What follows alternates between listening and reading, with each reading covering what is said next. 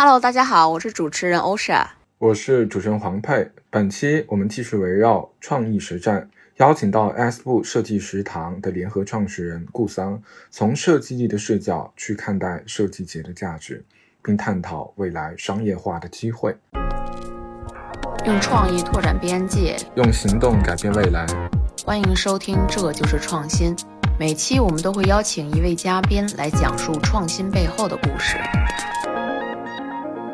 大家好，我是设计师堂的主理人顾桑。我们今天其实聊一下这个设计节。那我觉得一个首先是设计节呢，它从三方面嘛，一方面是主体，那主体其实呃，要不就是政府发起的。其实像中国那个呃北京设计周，其实它就是比较偏呃文化机构去发起的。那它其实是有一个政府的这个背书在。那另外的呢，还有一种是这种大型的企业，比如说像我们每年看这个阿里设计周。那另外一块呢，其实是一种比较呃相对来讲比较自下而上的。呃，从社群或者从一群专业人士发起的，那这个就是我们今天会聊到的这个城市设计节。那城市设计节也是啊，顾衍顾桑其实也是连续做了很多年的一个，在全国都非常呃有名有知名度，然后也有一定这个学术性和呃政府这个影响力的一个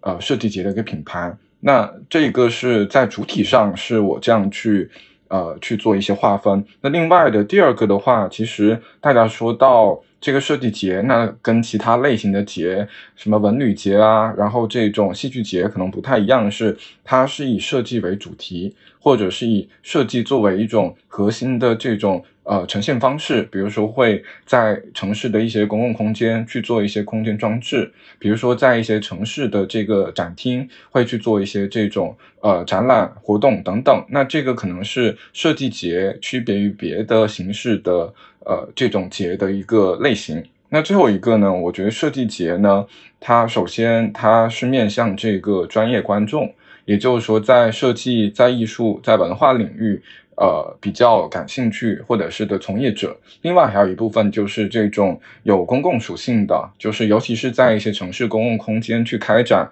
能够面向大众的，那这个可能就是从主体、从这个主题，还有在这个对象上，我可能对设计节有一个呃粗浅的一个定义。不演，我不知道你有没有要补充的，或者要不你介绍一下城市设计节。对我来说，设计节有两层含义哈。就第一个是从狭义的来说，我觉得设计节是一次呃针对城市更新的这样的一个设计活动的这样一个事件啊。它是以呃城市需求为起点，然后用设计来作为媒介啊，然后以一次大型的这种节日的形式来参与到整个城市更新的浪潮中的这样的一个事儿。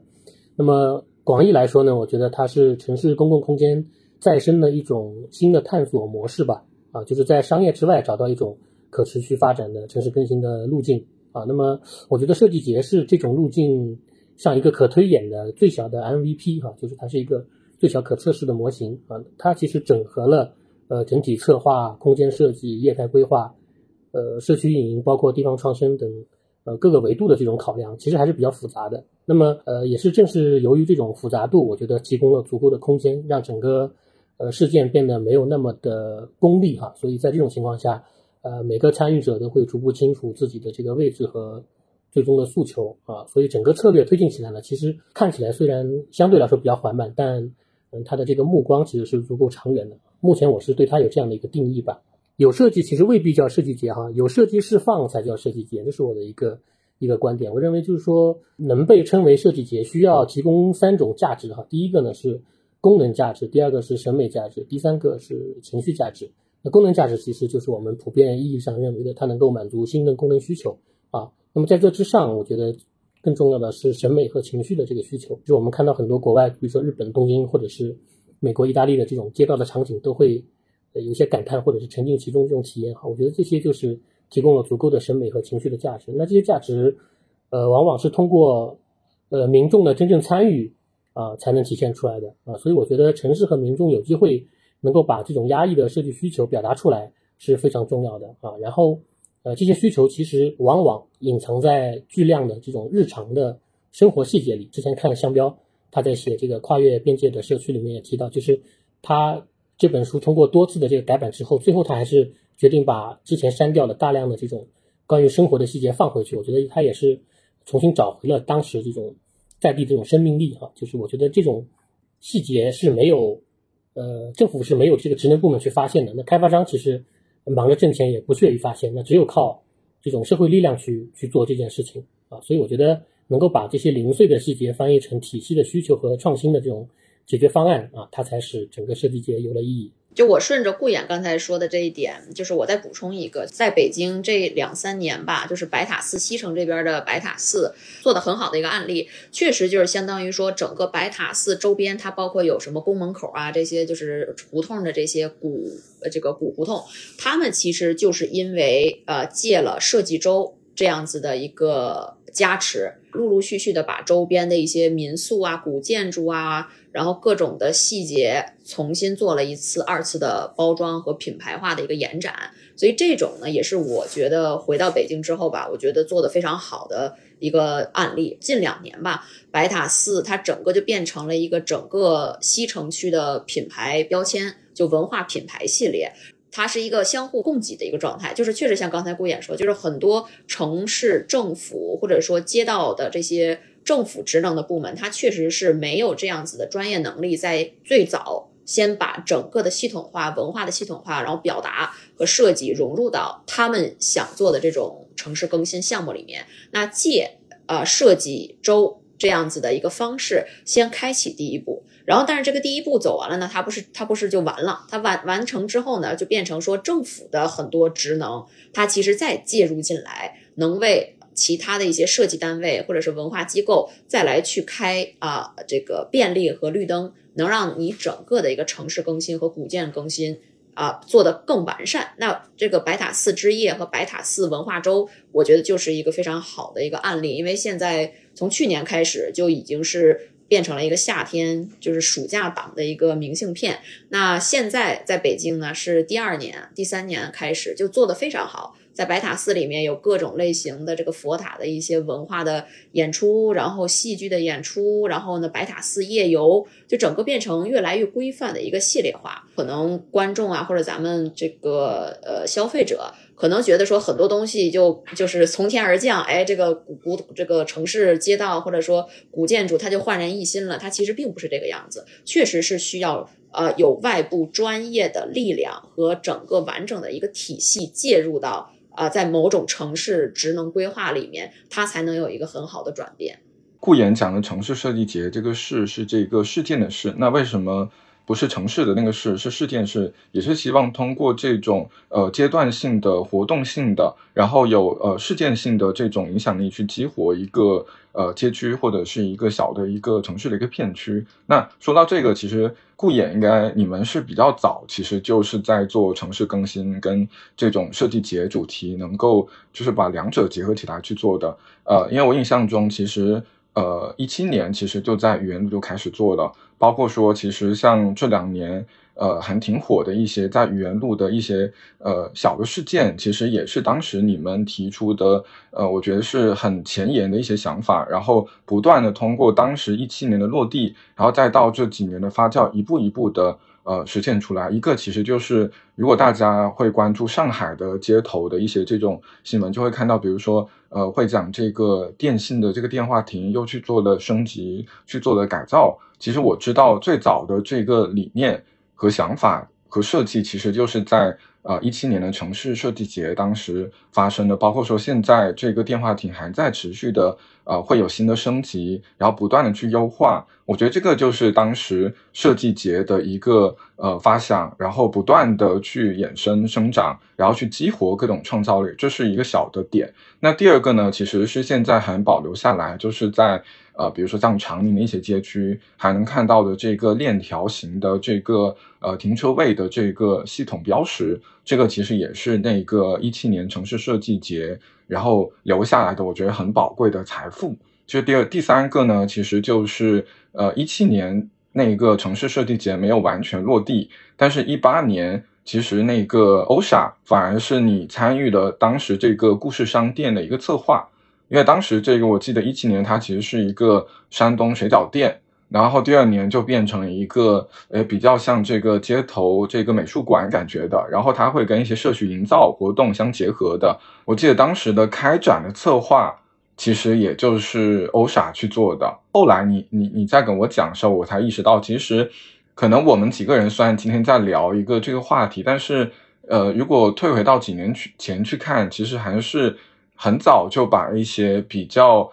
呃，有公共性的、比较有可持续这种在地文化生长的这个内容放进去。今年吧，跟黄培我们闲聊的时候，我俩聊着聊着就发现，哎，正好都是之前那个设计，就是设计食堂，然后整个包括顾衍和黄佩你们先做的一个基底。因为当时一八年的时候，也是因为认识那一边的就商业地产这一边负责这条街的运营方，然后当时还特别巧，就他们特别。骄傲的还给我们介绍说，哎，这个之前他们参与合作的这个设计周啊，里面有那个，就是我忘了叫什么作品啊，但是就是在墙面上，就在那个老老伯伯内衣店对面。然后有一个墙上面，然后你可以通过很小的这个这个缝隙，你能看进去。然后包括什么垃圾桶的改造啊，然后电话亭的改造啊。其实当时我就是说受到这样子的一个影响，我说，哎，我说这条街都已经是这样子的一种状态了啊，都是这种很小的一些细节方面的改变，用设计方式去去改变整个古老街区。我说，那要不咱们也可以试一把。所以我当时正好也处于是。呃，这个自己也想尝试一下城市公共空间的改造，但是呢，这个这个事儿其实说起来也是做了半年，但后来是因为呃，确实自己是缺乏整体的一个完整的运运营的这个方式啊，因为我们当时其实还是以就觉得好玩，光有创意，光有想法，那后来做着做着做着就觉得，哎呀，还是有点难。其实我觉得整个。这条街的公共艺术形式的投入啊，其实不像大家以为的那样。以前就会说啊，这个做做城市街区的艺术节呀，做城市街区改造很简单的事儿嘛，不就是哎加一个灯灯牌，加一个怎么着，这边改一改。但是当我自己去做这个事儿的时候，我发觉其实它的难度和它的复杂度、付出程度，其实不亚于你去做一个品牌活动。因为它这个是要有极强的一个延续性，还有体系化的，所以我也是当时就是自己啊这个实践之后，然后这个发现啊，其实真的能塌下心来，有能力把整个城市更新，以设计节、设计形式呃来去做的这样的团队，其实真的就是挺难找的，在国内，而且真的能做的话，它其实它需要的能力比普通的一般的创意公司啊啊这个设计公司啊，其实要要求的更。更多更复杂性。哎，我想问一下顾衍，就是呃，一七年的时候最初的动机或者是想法是怎么样？以及就是你们觉得现在再看下来，就最初呃，比如说就以愚园路为为例，就是说给愚园路留下的一些启发是什么？我们是从一七年开始做呃城市设计节哈，首先是在呃上海的愚园路，然后一八年是在上海新华路和深圳的这个玉田的城中村，然后再到后来的。武汉光谷啊，等等这些地方，其实这里面我觉得，就像奥莎说的，就是，呃，最重要的是洞察和切入和两个点。那我觉得从洞察来说呢，其实城市，呃，这些居民、这些民众他们的需求，大部分来说是被压抑住的哈，就是他们没有办法说出来，他们需要什么样的城市空间，或者哪些地方需要改进的哈，因为在整个过程中，只有他们的声音是沉默的哈，其实他们是沉默的大多数。啊，反而是政府或者是开发商，他各自有各自的需求，他们都能够把自己的这个需求能够讲明白。所以在整个过程中，我们觉得洞察到真正的城市的最大的使用者的这个被压抑的需求是最关键的啊。那回到一七年的这个愚园路来说，其实最关键的，我们觉得是整条街它需要有一个。街道的这样一个品牌的这样的一个观念，哈，就是愚园路本身就是上海唯十四还是十二条不能拓宽的马路之一，哈，就是它本身保留了非常多的这个上海历史的这些呃承载在里面，啊，那么原本的整个商业环境，其实在愚园路已经有一些，反而是没有把它真正的呈现出那么一个非常美好的状态出来，所以我们觉得在那个时间段的愚园路，它需要的是一个呃品牌的凝聚力去做这样一个事儿，啊，那么再回到一八年，比如说我们在做城中村的时候，啊，它的呃，诉求就完全变变化了。我们了解下来，其实发现整个城中村它其实最缺的是公共空间。那么我们其实在做的是，呃，怎么找到城中村里面的公共空间，让里面的呃小朋友或者是里面的商户啊，里面的居民能够用到这些公共空间，变成了最关键的这个呃关键的点所在。所以呃，最终说到底，我觉得洞察是。最重要的一部分，然后才是到一个切入点，我们通过什么样的方式能够让大家有意愿参与进来，而且是以一种呃平等的参与，而不是说一种甲乙方的关系来去呃参与进来。那我们把这种关系称之为城市共建方啊。那么我觉得在这里面共建是一个认知的基础啊。那么我们也呃坚信，呃美好城市和生活一定是通过共建来去完成的啊。如果只是由一方的来去领导或主导去做那么一个事儿，一定会最终会一定会走向另一个极端的。所以说，呃，之前提到怎么去做设计节的立项啊等等这些，我觉得不如说它是怎么完成一个共谋去做一个共建的这样的一个关系。因为我刚刚最早是讲了这个设计节主体的这个我的理解，那呃，就顺着顾衍刚刚讲，我想再问一下，就是。呃，这个共建具体指的是什么，或者说是有什么合作方在里边？呃，它其实包含了非常多的这个呃共同参与的这个各方关系哈。首先是呃，我觉得最重要的是三方，第一方是呃场地的提供方，一般来说是呃政府或者街道这样的这个呃这一方，然后呢会有一方的这个资金方啊，我们称之为这个呃赞助方或者是这个。啊，开发商来去做这样一个共建的这样的一方，那么还有一方呢是，嗯，组织方啊，就是我们的这个呃设计节的这样的呃发起方啊，然后呢还会有很多的各种各样的小伙伴会进来，包括呃设计师的小伙伴、媒体的伙伴哈，然后活动的伙伴、社区营造的伙伴等等，形成这样的一个大的闭环，大家都是以这样的共建方的这样一个形态参与进来，那最后呃留下来的呃可能会。更多偏向营造的这样的一个组织，那这个营造组织不光是有这个真正的这个营造方，那也里面也包含了有这个政府的人员，有设计的这个人员，然后有运营的人员，还有这个居民代表在里面啊，就变成这样一个运营的方式。如果用个案例来讲，我觉得新华路可能比较合适一些，就是一八年我们以设计节的方式对新华路去做了一次整体的这样的一个提升哈，包含了十几个点位的改造，然后有 N 次的这个居民工作坊，然后有。社区的这个节日，然后有社区的杂志，还有呃大型的论坛等，我觉得这些都是在一次设计节内大家可以认知的这些内容。呃，但是我更想说说它的后续哈，就是在一八年设计节期间，我们的这个兄弟合作伙伴大宇营造，同时也进入到新华路社区来去做呃社区营造这种持续的方式，为新华路的这个社区发展进行陪跑和助力啊。到今年已经是第六年了。那在设计节之后的这六年期间，大鱼其实持续的在为在地的这个居民提供持续的这种营造服务，好与街道形成非常良好的一种共生关系啊，并且在呃二二年的时候成立了这个新华路的社区中心，好成为整个新华路街道面向未来发展的这样重要的组成部分啊。我觉得这个事儿可能反而是在设计。节事件本身之外，更能体现呃什么叫设计节价值所在的这个地方。这个大鱼呃营造中心，我还去参加过一次活动，然后那一次也是前段时间，呃上海有一个做 City Walk 的达人格里董，他发起的一个格里会的一个复古集市，然后其实就是在。呃，大鱼营造中心前边这个大草坪广场，然后一块去做的，其实就还是蛮蛮有这种街区小集市的这种感觉。然后来的人呢，也是形形色色，就是呃，并没有这么强的这种所谓的什么大品牌、商业品牌在，但是就是从一些小工作室、艺术家、一些爱好者，就是偏带有社区社群属性的人，然后具体起来一块去做的。那另外像。呃，大营造中心其实它一楼就会有食堂，然后会有这个可回收的这个牛仔布去做成的这个一些产品的一个商店，然后二楼会有这个呃联合办公，会有会议室，就是整个的感觉，嗯，我理解上来讲，它其实某种程度上来讲去填补了一些原本比如说新华路街区相对欠缺的一些活动场地或者功能性的这个，就是它也是有很强的这个。呃，功能属性的就不只是理念上的一种，说我们要持续去讲啊，友爱啊，社区这个，这个可能是我自己的一个亲身的体会。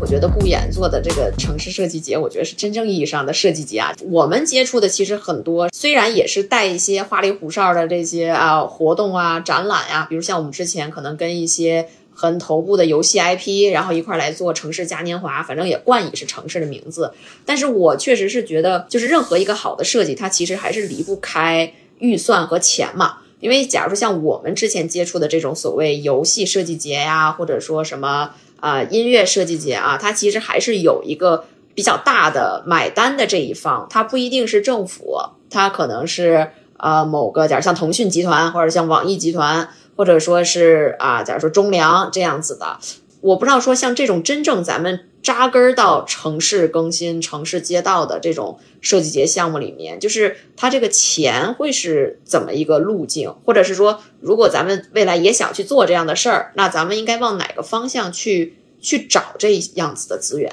我一直是对这一块是一个问号，因为我总觉得说咱不能老是抠抠缩缩的，因为就那么一点预算，但是咱人力都投入这么多，创作也都投了那么多，但是他钱一到钱的问题上就捉襟见肘。所以我觉得这事儿其实有没有一种可以让他不管是找钱的方式啊，还是说去呃把预算能更好的批出来的这种方式，我其实一直也是一个问号啊，就是问号状态。你看，假如像我刚才拿白塔寺之夜举例子，我就觉得哎，虽然做的也挺好啊，也是确实也在实实在在做一些活动，但是我就会觉得说，哎，它的它的收益点到底在哪里呢？它就是作为主创或者主办单位，其实你除了有一些。大家的情怀以外，其实还是要有收益嘛，这样子才能让团队持续的运营运作起来，然后各方才能更好的长期的紧密合作嘛。所以我其实是对这一块一直是一个问号。其实商业化，我觉得涉及到两个点啊，第一个是它提供了什么样的价值啊，第二个是谁来买单。刚才其实我们一直在讨论设计节，它其实作为一次呃设计事件之外，它更多意义上其实是为城市带来一种长期的可持续的这样的价值哈。所以这里就遇到一个特别大的一个挑战，就是说谁来为这个长期的价值买单？短期的价值或者短期的投入，我们是完全可以理解的哈。如果要去做一个投入为长期的这个价值来买单的时候，啊，我觉得这笔账的算法就会很多了啊。尤其对于商业来说，需要更多的，其实更多的是这个及时的回报。所以关于商业化的这个问题呢，其实我们也一直在做一些研究哈，包括究竟是不是该牺牲一些这个我们所谓的理想化的一些东西去走向。呃，服务来赚钱，还是说我们继续通过理想化的这种方式，把这个事件做得更加的有这个影响力哈，来去挣其他的这个钱的这个路线啊？所以其实这块我们其实也不是特别清楚啊，也想通过这个播客的节目和大家有一个讨论啊，看看有没有更多的这个呃事情能够发生出来哈，能够让我们的这个商业化有一些更多元的一些一些理解啊。另外一个呢，我觉得其实跟我们所处的这个整个的时代也有关哈，就是。在呃前十到二十年的这个这个时间里面，更多的其实我觉得，尤其是地产啊，它是在做在进行一个高周转的这样的一个时代哈。我觉得在这种情况下，要求企业有更多的这个社会担当，我觉得还是挺困难的哈。其实现在看，大量开发商因为这种高周转的这种策略啊，它面临更多的这个困境的时候，我觉得当时如果哪怕把这些高周转的钱里面拿出百分之一投入到这种可持续的城市发展中，我觉得。或许无形中带来的这个长期价值，也不会让他们现在啊面临如此的这样的一个绝境哈。所以我觉得，不管是政府还是地产，我觉得都可以在这个事情里面有一定的这个思考哈。就是如何大家一起来找到一条能够共赢共建的这样的一个事儿啊，适合城市长期发展的这样一条道路，我觉得还是挺挺重要的一个事儿。我理解顾衍刚刚讲的一个点，就是说，呃，因为我觉得商业化，那如果说作为一个呃，策划机构来讲，其实只要它能够，呃，就是负担它的人力成本，它日常运营，其实这个是它也是能持续的运转下去。但是可能更大的这个困境或者说一些现实问题，就在于说，在更大的社会层面上，有没有更多的人是真的愿意把这种长期价值作为企业或者说一个城市运营的一个很重要的点，然后去去做投入去做发声。我觉得这个可能是一个。呃，还挺重要的一个大的一个时代背景，就是如果只是靠某一个组织或者是某一群人的热情，就想说让这个事情能完全运转起来，我觉得就的确是会有难度。我分享一个我这边我们接触过的，嗯，就是呃设计节或者嘉年华 IP 啊，就是当时是也是跟就是腾讯在合作，因为他们游戏互娱部门嘛，然后他们当时做的是一个大型的嘉年华，应该也做了七八年了，八九年了忘了。然后呃，就是他们差不多也是先是前三年就是小打小闹的这种在成都啊、武汉啊这样子的一些展览馆里面先做，因为对他们而言，就是这个就属于是。啊，大的商业目的呃为导向的一个活动设计节嘉年华，就可能是一上来二十个 IP，二十个展位啊，但是都特别的呃好的好玩的设计场景、场美陈搭建这种的，大概做了三四年，反正就可能大部分都应该是呃腾讯自己的内部来去从市场品牌的这个营销费用里面来来扣。然后后来呢，做做做做，就是做到了稍微大一点，有点声量了。然后呢，他们就是去了，我记得当时是去呃去了海南，然后落了两年，那就相当于当时的一个状况，就是海南当地的政府还是自由贸易区可能会承担一部分，它本身也有这个费用嘛，它得花出去，那政府它会承担。啊，百分之多少加上百分之四十五十一个费用，带设计内容啊，这个也是做了一个大概三千多平的一个嘉年华。然后另外一部分呢，就是有一些比较头部的、有流量的小 IP，他们还得自己再去外面招商去。但是即便是这个样子，感觉钱也也都有政府支持啊，也自己也能出钱。但是他们这种情况呢，也没有做得很好，可能第二年、第三年就差，就是差不多也就那样了，就就。不能叫倒闭吧，但是确实就也就不了了之了。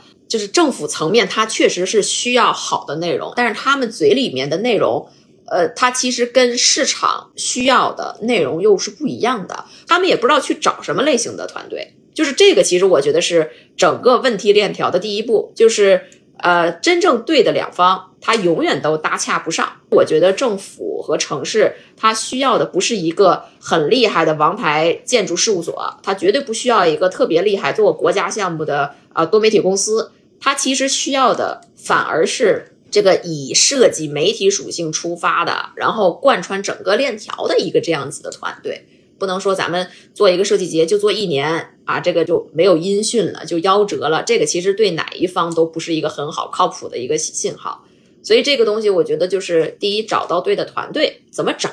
第二点就是说，怎么能说让这个设计节的 IP 让它多活几年。像整个城市设计这一块，它确实不能不能说，哎，我们就三年的寿命周期，对吧？因为它毕竟涉及到是一个整个人生活大的城市维度的。啊，一个一个任务，就它它不是一个商业品牌，商业品牌我今年不做就不做了，无所谓，影响就那么核心的一些消费者。但是城市规划、城市建设，它确实还是挺重的一个责任在这儿的。从我看来，就是涉及到这个城市公共空间，其实它呃面向就不只是一个单一的这个某一群人。我做一个展会，我知道买票来看人大概是怎么样，就是在城市中来来往往人，他都是随机的。所以每个人，呃，对于他的理解其实也会有有挺大的这个不一样。我也想问一下顾问，就是说，呃，比如说你们在推进一些具体的这种呃设计节的一些工作的时候，会不会遇到说居民会有分歧啊？就当遇到这种分歧或者需求比较多的时候，我们怎么去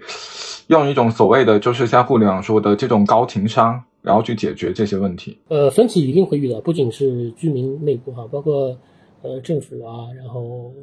呃，投资方啊等等都会有，包括设计师中间也会有很多的这个分歧出现。那我觉得这个事里面最重要的是，呃，如何形成一个有效的机制，哈，让大家能够呃不仅仅参与进来，而且能够成为这里面很重要的一环啊，就是大家能够发表出自己的这个需求和想法啊，然后这些想法能够被看见，然后能够被解决，我觉得是非常重要的。啊，就是就着刚刚的奥夏的话说，我觉得其实如果我们把设计节不理解成一个呃集中的事件来看的话，因为它本身解决的就是城市中的呃公共空间的这些问题啊，我觉得回到原原本来说，它应该是一个很日常的一个一个行为，就是我每天其实都应该对城市的公共空间都会有一些呃新的一些需求、新的功能的这个发现哈，去进行改变或进行进行我们的改造。啊，甚至在这里去做很多的未来的创新的这些事儿啊，所以如果把它理解成是一个日常的事情的时候，我觉得是不是我们的整个商业的这个路径也会有一个全新的思考啊？就是每天我们拿出少量的这个资金和精力来放到这个城市中去啊，然后呃通过长效的呃长期的可持续的这种发展，逐步的变成啊未来我们三年五年后想要的这样的一个模样，呃这个事儿反而是值得。呃，形成一个机制去我们去思考、去去去操作的，啊，那么在一七年的时候、一八年的时候，我们其实是完全是把它当成一个大的一个集群的事件去操作的。那么在这个情况下，我觉得往往会发生各种各样的问题哈。一个是资金可能找不到了，一个是这个居民产生很多矛盾了啊，或者是在宣传上有很多的这个宣传口对不上，等等等等这样的问题会发生。但是如果我们真的像大鱼一样把这些所有的这些事儿融入到整个城市的日常中的时候，我觉得啊这些事儿好像都有了一个出口啊，这个我觉得是一条呃大家可以去思考的一条道路。那这个过程当中，比如说，其实从一起人在呃做到现在，呃，除了把具体的项目去完成了，比如说对于你个人来讲，你觉得呃在哪一块的收获是比较大的？比如说，是不是对于城市更新这个问题，相比于这个六年前的理解，其实已经有了很大的这个这个转变？就是对这个议题，因为呃，我其实也跟一些比如说建筑师有聊过，也有蛮多这个建筑师会或者室内设计师，或者是做呃广告创意的，他会说，呃，我也很想做这个呃城市更新啊，城市改造，但是呢，我觉得他们的很多想法呢，还是一个很点状的，就是说啊，我觉得这个街道需要一个艺术装置，我就去吊个气球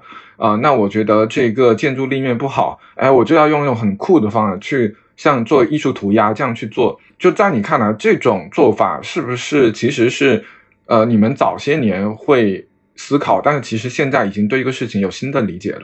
嗯，我最大的一个思考点在于，我觉得虽然是在做设计节哈，我觉得设计已经不是很重要了，在这个里面啊，甚至不是说介入会变得很重要，我觉得介入可能都不是特别重要，我反而觉得是作为第三方的视角的这个观察和记录啊，包括。发现需求，啊，发现整个日常的这种城市的模式，呃，我觉得是非常重要的。因为整个，呃，城市的发展其实和时代的这个脉络是非常相关的啊。就是我们无论做再多的设计节，我觉得也不会过多的影响整个城市的这个进程啊。所以在这个里面，我们去做下，呃，记录，去找到需求，去发现有这样的这种城市的需求存在，我觉得是反而是很重要的啊。那么，设计，我觉得。是里面的一种解决方式而已啊，我们也可以通过其他的方式去解决这件事儿啊。就是设计节不一定是要用一个所谓的实体的设计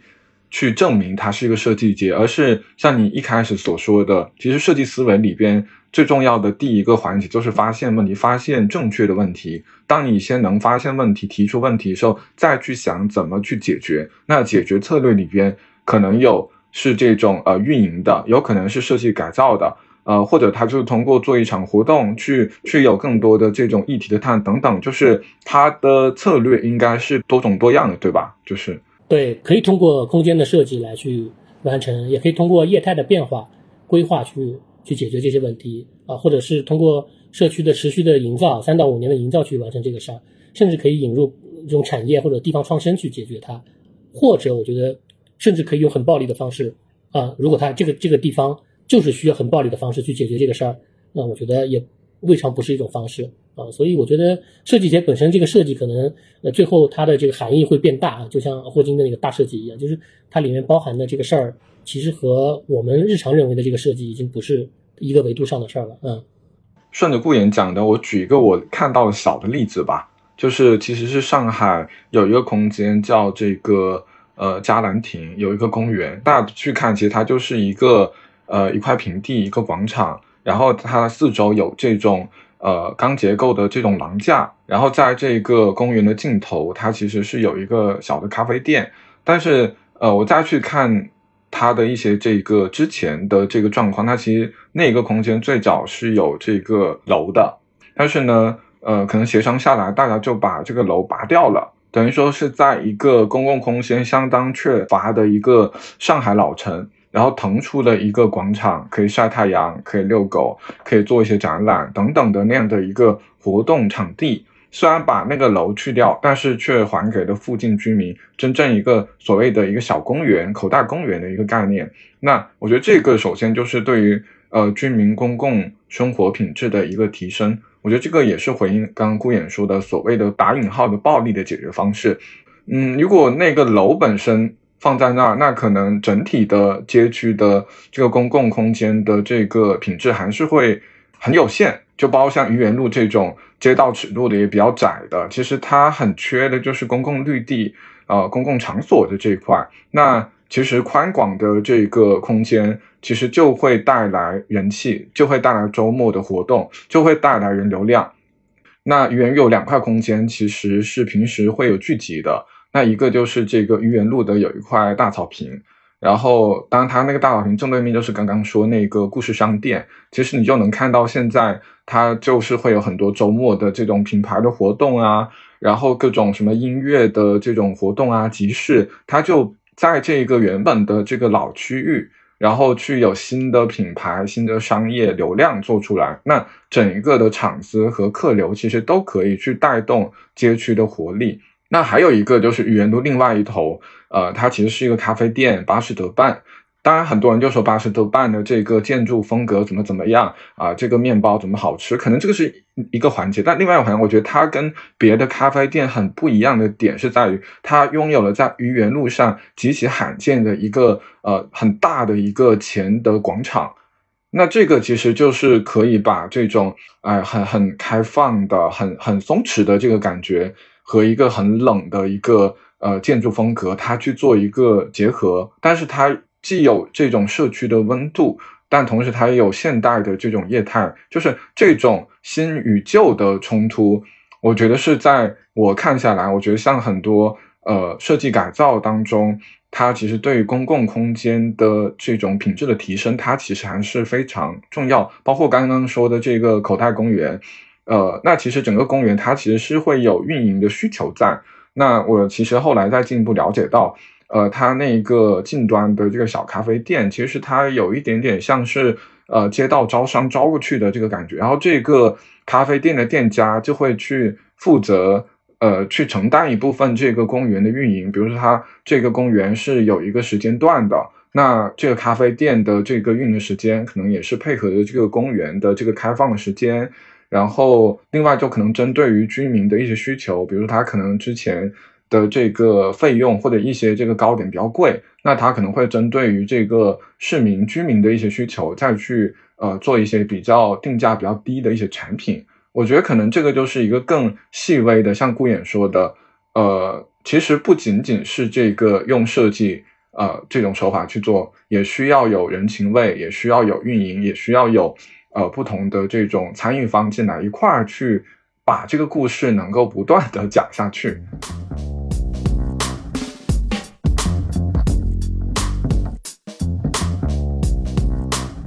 我这还有一个不是特别恰当的例子哈，我觉得最近特别火爆的这个村超是吧？它其实做的特别好，就是在农村里面去做呃这样的足球的联赛哈。就是我觉得虽然我们在讨论城市的这个设计哈，其实呃相见其实也是一样的。我觉得相见它有没有一个新的玩法，或者城市有没有一个新的这样的一个突破的一个思考，它其实在于对于广大这个群众基础的这样的一种洞察哈，就是他们到底生活里面。大家在讨论些什么？他们大家在爱好些什么？啊，他们需要什么样的一些东西，把他们呃串联起来啊？我觉得这个是很重要的啊。至于设计节最后落成什么样的一个一个形式，我觉得完全可以多种多样啊。就是哪怕是一次超级联赛，或者是呃一一次歌舞比赛，我觉得未尝不可。其实几年前我看到一个案例是，呃，泰国有一个地产商，因为其实泰国的城市它也有一些类似于像城中村的这种地块嘛。就包括说，这个很多小孩他其实也很缺乏这个像比如说踢足球、打篮球的地方。那他们其实就当时发起的一个计划，就是去呃更新和填补这个这种类似于像城中村的这种地块的一些不规则的这种区域。所以他用了一些非标准的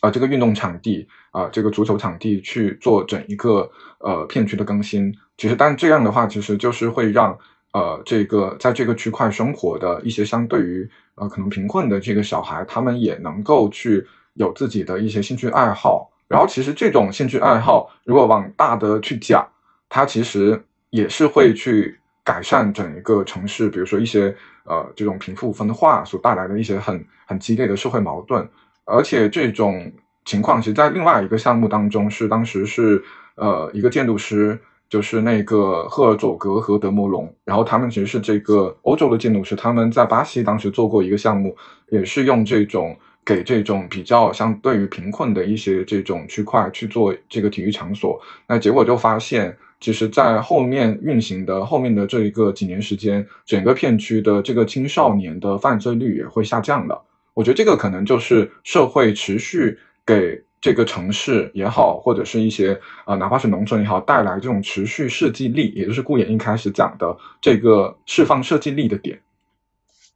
最终，可能我们要探讨的不是这个设计项目或者设计手法本身，而是设计力，就设计的持续的效益，能不能通过设计思维啊，设计的一些操作给这个片区街区带来这个价值。那我觉得可能是我们今天，呃，讨论设计节的时候，我们对设计节一个新的定义。对我，我其实也想顺着你你说的这个这个情况啊，我补充一个实际的国内的情况，因为我其实也是想说，不管是咱们的观众啊，不咱们的听众，还是说就说咱们自己同行人来讲，就是千万不要觉得说，哎，国外有很多很厉害的，比如说欧洲的建筑，它很厉害，因为它建筑设计了这个建筑，所以带动了当地的旅游，所以就变成了世界地标，就是这个情况真的不一样。就是国内的很多情况，像我们有的时候接触一些，假如说政府来去发起，但是是呃地方，假如说这个商业体来去做的一些比较大的城市改造和文旅项目，假如说哎有个大的旧的水泥厂重新要翻新，它要做新的大的演艺中心，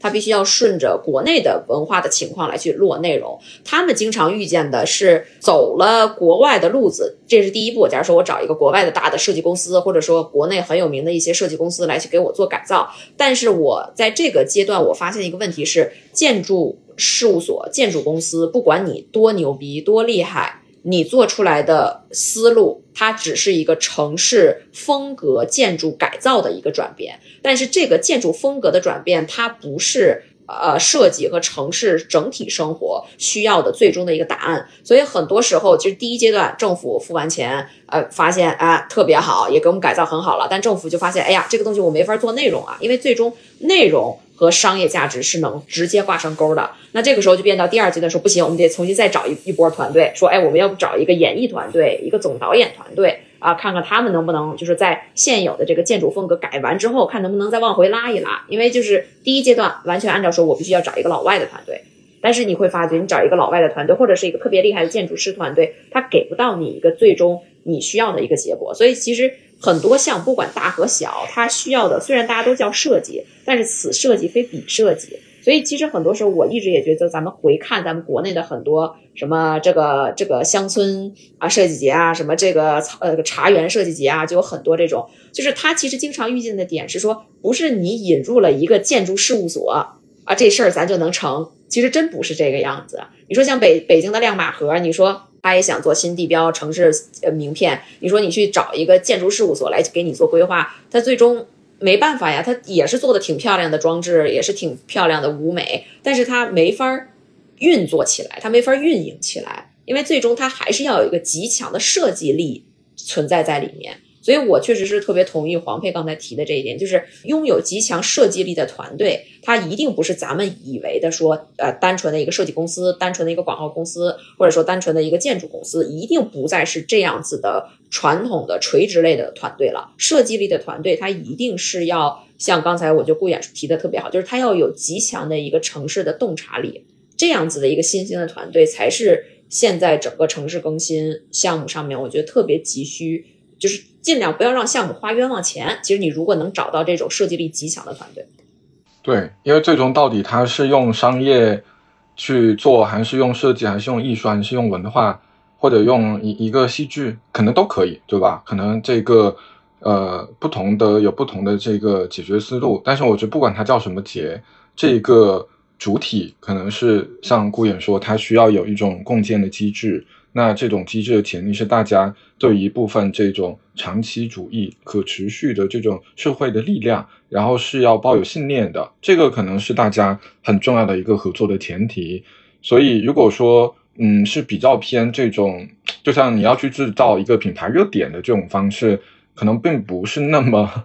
符合我们今天讨论的这个。设计节，或者我们现在所定的什么是设计力，设计如何改变城市，这个应该是我们今天呃聊这么多内容，我觉得也聊差不多，是希望给大家就是有有这种共识吧，或者说一个新的认识在里边的。那我们进入到最后一个环节吧，就是每个人分享一下最近的一些这个呃所见所闻。或者是分享一本最近读的书纪录片，就是我们一个固定的一个环节。那我先来分享吧。我其实要推荐的这个本不是一本新的杂志，其实是当时这一个就是基于呃顾衍。然后他们操盘的这个城市设计节，然后的一本这个当时的专刊是中国一本专门研究城市呃文化、城市建设杂叫《城市中国》。然后那一期的杂志的这个主题是叫多元主体下的这个社区更新。那其实就是呼应今天呃我们想探讨这个设计节。可能设计节